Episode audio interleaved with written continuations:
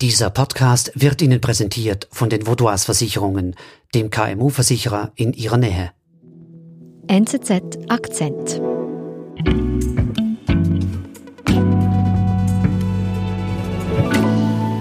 Man muss sich vorstellen, da sind fast 300.000 Maids in Singapur tätig, also kein besonderer Fall.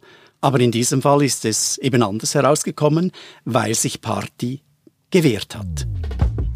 Es ist die Geschichte von David gegen Goliath in Singapur.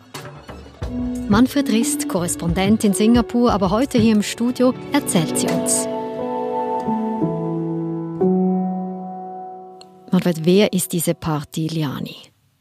Ja, Party Liani ist eben eine typische Hausangestellte, eine Maid in Singapur. Die war während neun Jahren angestellt bei einer einflussreichen, reichen Familie und das bis Oktober 2016. Was geschah an diesem Tag? An diesem Tag wurde ihr eröffnet, dass sie ihre Sachen packen soll, den Haushalt und das Land verlassen muss. Und das vom Arbeitgeber. Was ist da passiert? Man wirft Party Diebstahl vor. Das heißt, dass sie Wertgegenstände aus dem Haushalt, die den Familienangehörigen gehören, entwendet hat, bei sich gehortet hat und im Zimmer versteckt hat. Da geht es um Gegenstände, angeblich im Wert von ungefähr 30 bis 35.000 äh, Schweizer Franken, also Modeartikel, Gucci, Brillen, äh, dann äh, Uhren, Kleider, darunter Reizwäsche, also all die Sachen, die eben so in einem Haushalt einen gewissen Wert haben, aber für ein äh, für eine Haushaltangestellte aus Indonesien eben äh, normalerweise äh, nicht erschwinglich sind. Sie kam dann später zurück, wusste von nichts, wollte sich wieder um eine Arbeitsstelle in Singapur bemühen. Sie wurde bei der Ankunft am Flughafen verhaftet, weil eine Anklage gegen sie hängig war. Und drei Jahre später wurde sie dann verurteilt. Was ist dir durch den Kopf gegangen, als du von diesem Fall in Singapur gelesen hast? Eigentlich im ersten Moment gar nicht viel, weil das ist gar nicht ein außergewöhnlicher Fall. Solche Unstimmigkeiten, Meinungsverschiedenheiten, Gesetzesverstöße, die kommen vor bei diesen Arbeitsverhältnissen. Man muss sich vorstellen, da sind fast 300.000 Maids in Singapur tätig, also kein besonderer Fall. Aber in diesem Fall ist es eben anders herausgekommen, weil sich Party gewehrt hat. Was hat Party gemacht? Sie hat diese Anschuldigung nicht hingenommen, hat einen Anwalt genommen und hat äh, rekurriert gegen das Urteil. Also stelle ich mir jetzt nicht so einfach vor, dass eine Maid einfach zu einem Anwalt kommt. Wie ist das möglich? Das stimmt, das ist überhaupt nicht einfach. Es ist auch nicht üblich, aber die NGO hat äh, eben einen Anwalt zur Verfügung gestellt, der pro bono, also gratis gearbeitet hat, der der Sache wirklich auf den Grund gehen wollte. Und was hat der Anwalt gemacht? Ist es ihm gelungen, hier auf den Grund zu gehen? Ja, es ist ihm gelungen. Er hat bewirkt, dass im Revisionsverfahren Party in allen Punkten freigesprochen wird. Also sie hat nicht gestohlen. Davon muss man ausgehen. Die Begründung war sehr überzeugend, der Fall war sehr überzeugend, Party hat sehr glaubwürdig gewirkt und so wie der Fall abgelaufen ist, muss man heute davon ausgehen, dass es sich um ein Fehlurteil in der ersten Instanz handelte, das korrigiert worden ist und jetzt muss man sehen, wie es weitergeht. Das heißt, dieser Fall ist jetzt abgeschlossen? Ich glaube nicht. Mittlerweile ist es sogar so, dass es Indizien dafür gibt, dass die Familie, also der Arbeitgeber, Party bewusst, gezielt eine Falle gestellt hat, damit es so aussieht, dass sie stiehlt um sie loszuwerden. Und das könnte Folgen haben für den Ankläger. Das heißt, der Arbeitgeber hat seine Hausangestellte zu Unrecht angeklagt. Das ist jetzt das Thema. Das ist jetzt das Thema und es sieht so aus, als ob es eine Fortsetzung dieses Falls gibt, bei dem der Ankläger zum Angeklagten wird. Es hat bereits Folgen gehabt. Er ist von allen Ämtern seinen hohen Ämtern in vier verschiedenen Unternehmen zurückgetreten.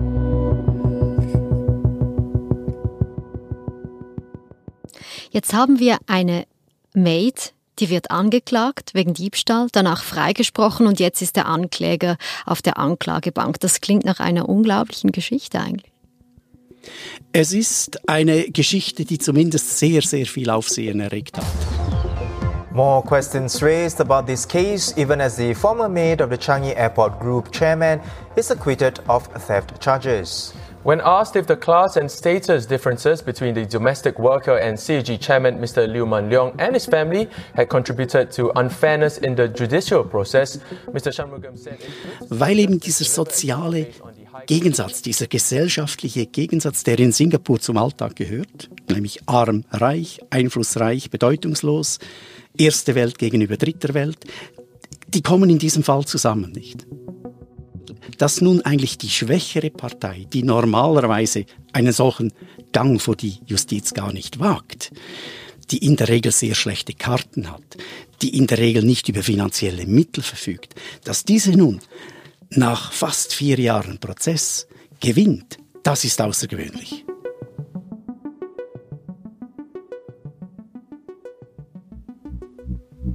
Wir sind gleich zurück. Sie, Ihre Mitarbeitenden und Ihr Unternehmen sind jeden Tag auf einen verlässlichen Partner angewiesen.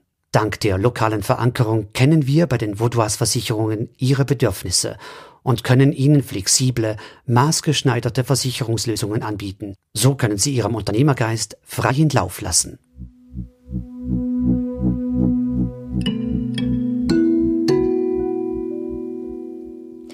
Die Situation in Singapur ist also diese Maids, die sich eben in den meisten Fällen nicht wehren gegen ihre Vorgesetzten. Wie muss ich mir das Leben einer Maid in Singapur vorstellen? Der Alltag einer Maid, einer Haushaltsangestellten, ist normalerweise hart. Es gibt viel Arbeit. Äh, die Singapurer sind in der Regel anspruchsvoll. Die Löhne sind tief, die bewegen sich im Bereich von 500, 600, vielleicht Maximum, Maximum 700 Schweizer Franken. Mhm.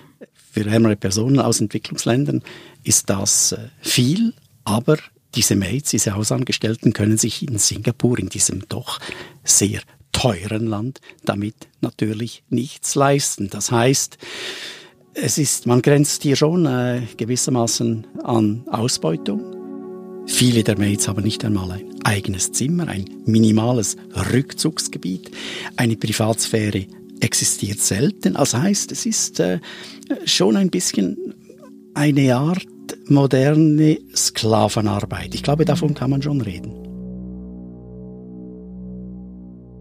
Und das in einem Staat, in einem Stadtstaat Singapur, wo man doch auch als modern bezeichnet und ja auch immer wieder mal mit der Schweiz vergleicht.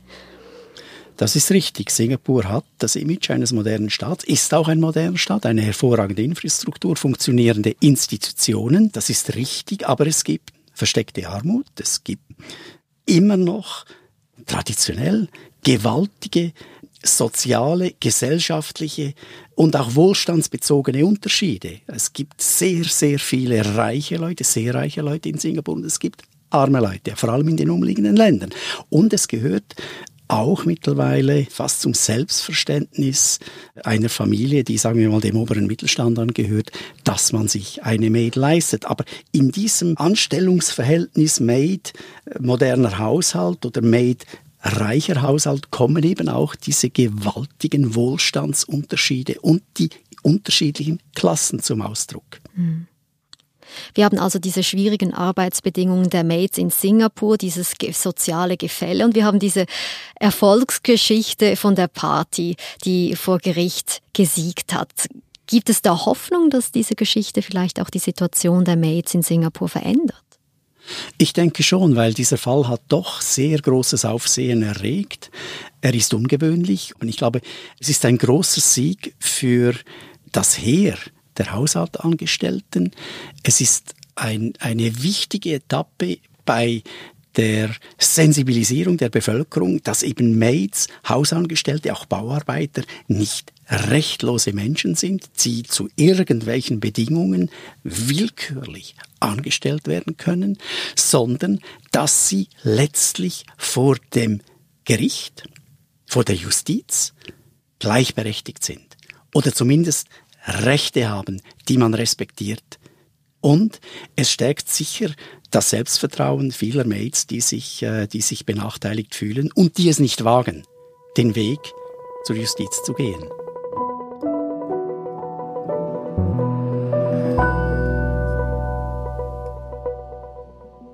Manfred, vielen Dank für das Gespräch und deinen Besuch im Studio. Gerne geschehen. Es ist eine Freude, hier wieder mal im sonnenverwöhnten Zürich zu sein.